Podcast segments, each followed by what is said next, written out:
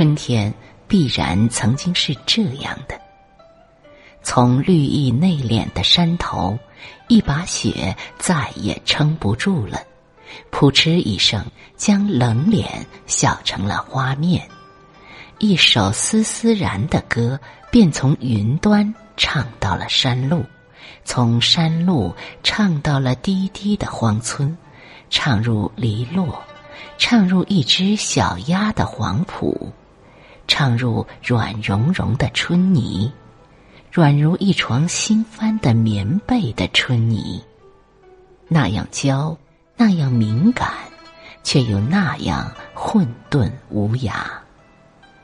一声雷可以无端惹哭满天的云，一阵杜鹃啼可以逗集一城杜鹃花，一阵风起，每一棵柳都会迎出一则则。白茫茫、虚飘飘，说也说不清，听也听不清的飞絮。每一丝飞絮都是一株柳的分号。反正春天就是这样不讲理、没逻辑，而仍可以好的让人心平气和。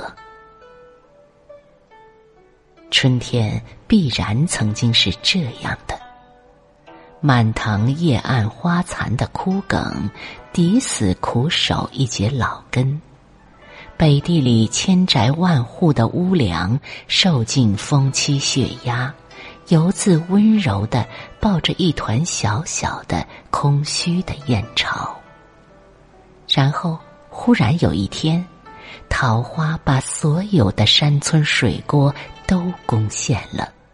柳树把皇室的御沟和民间的江头都控制住了。春天犹如旌旗鲜明的王师，因长期虔诚祈盼祝祷而美丽起来。而关于春天的名字，必然曾经有这样一段故事：在《诗经》之前，在《尚书》之前。在仓颉造字之前，一只小羊在啮草时猛然感到的多汁；一个孩子在放风筝时猛然感觉到的飞腾；一双患痛风的腿猛然感到的水的血脉。当他们惊讶的奔走相告的时候。他们决定将嘴撅成吹口哨的形状，用一种愉快的耳语的声量来为这季节命名。春，鸟又可以开始丈量天空了，有的负责丈量天的蓝度，有的负责丈量天的透明度。有的负责用那双翼丈量天的高度和深度，而所有的鸟全不是好数学家，他们叽叽喳喳的算了又算，合了又合，终于还是不敢宣布统计数字。至于所有的花，已交给蝴蝶去点数。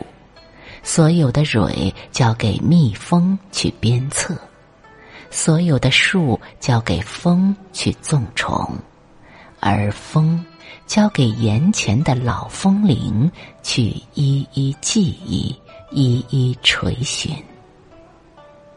春天必然曾经是这样的，或者在什么地方，它仍然是这样的吧。穿越烟囱与烟囱之间的黑森林，我想走访那踟蹰在烟远年代中的春天。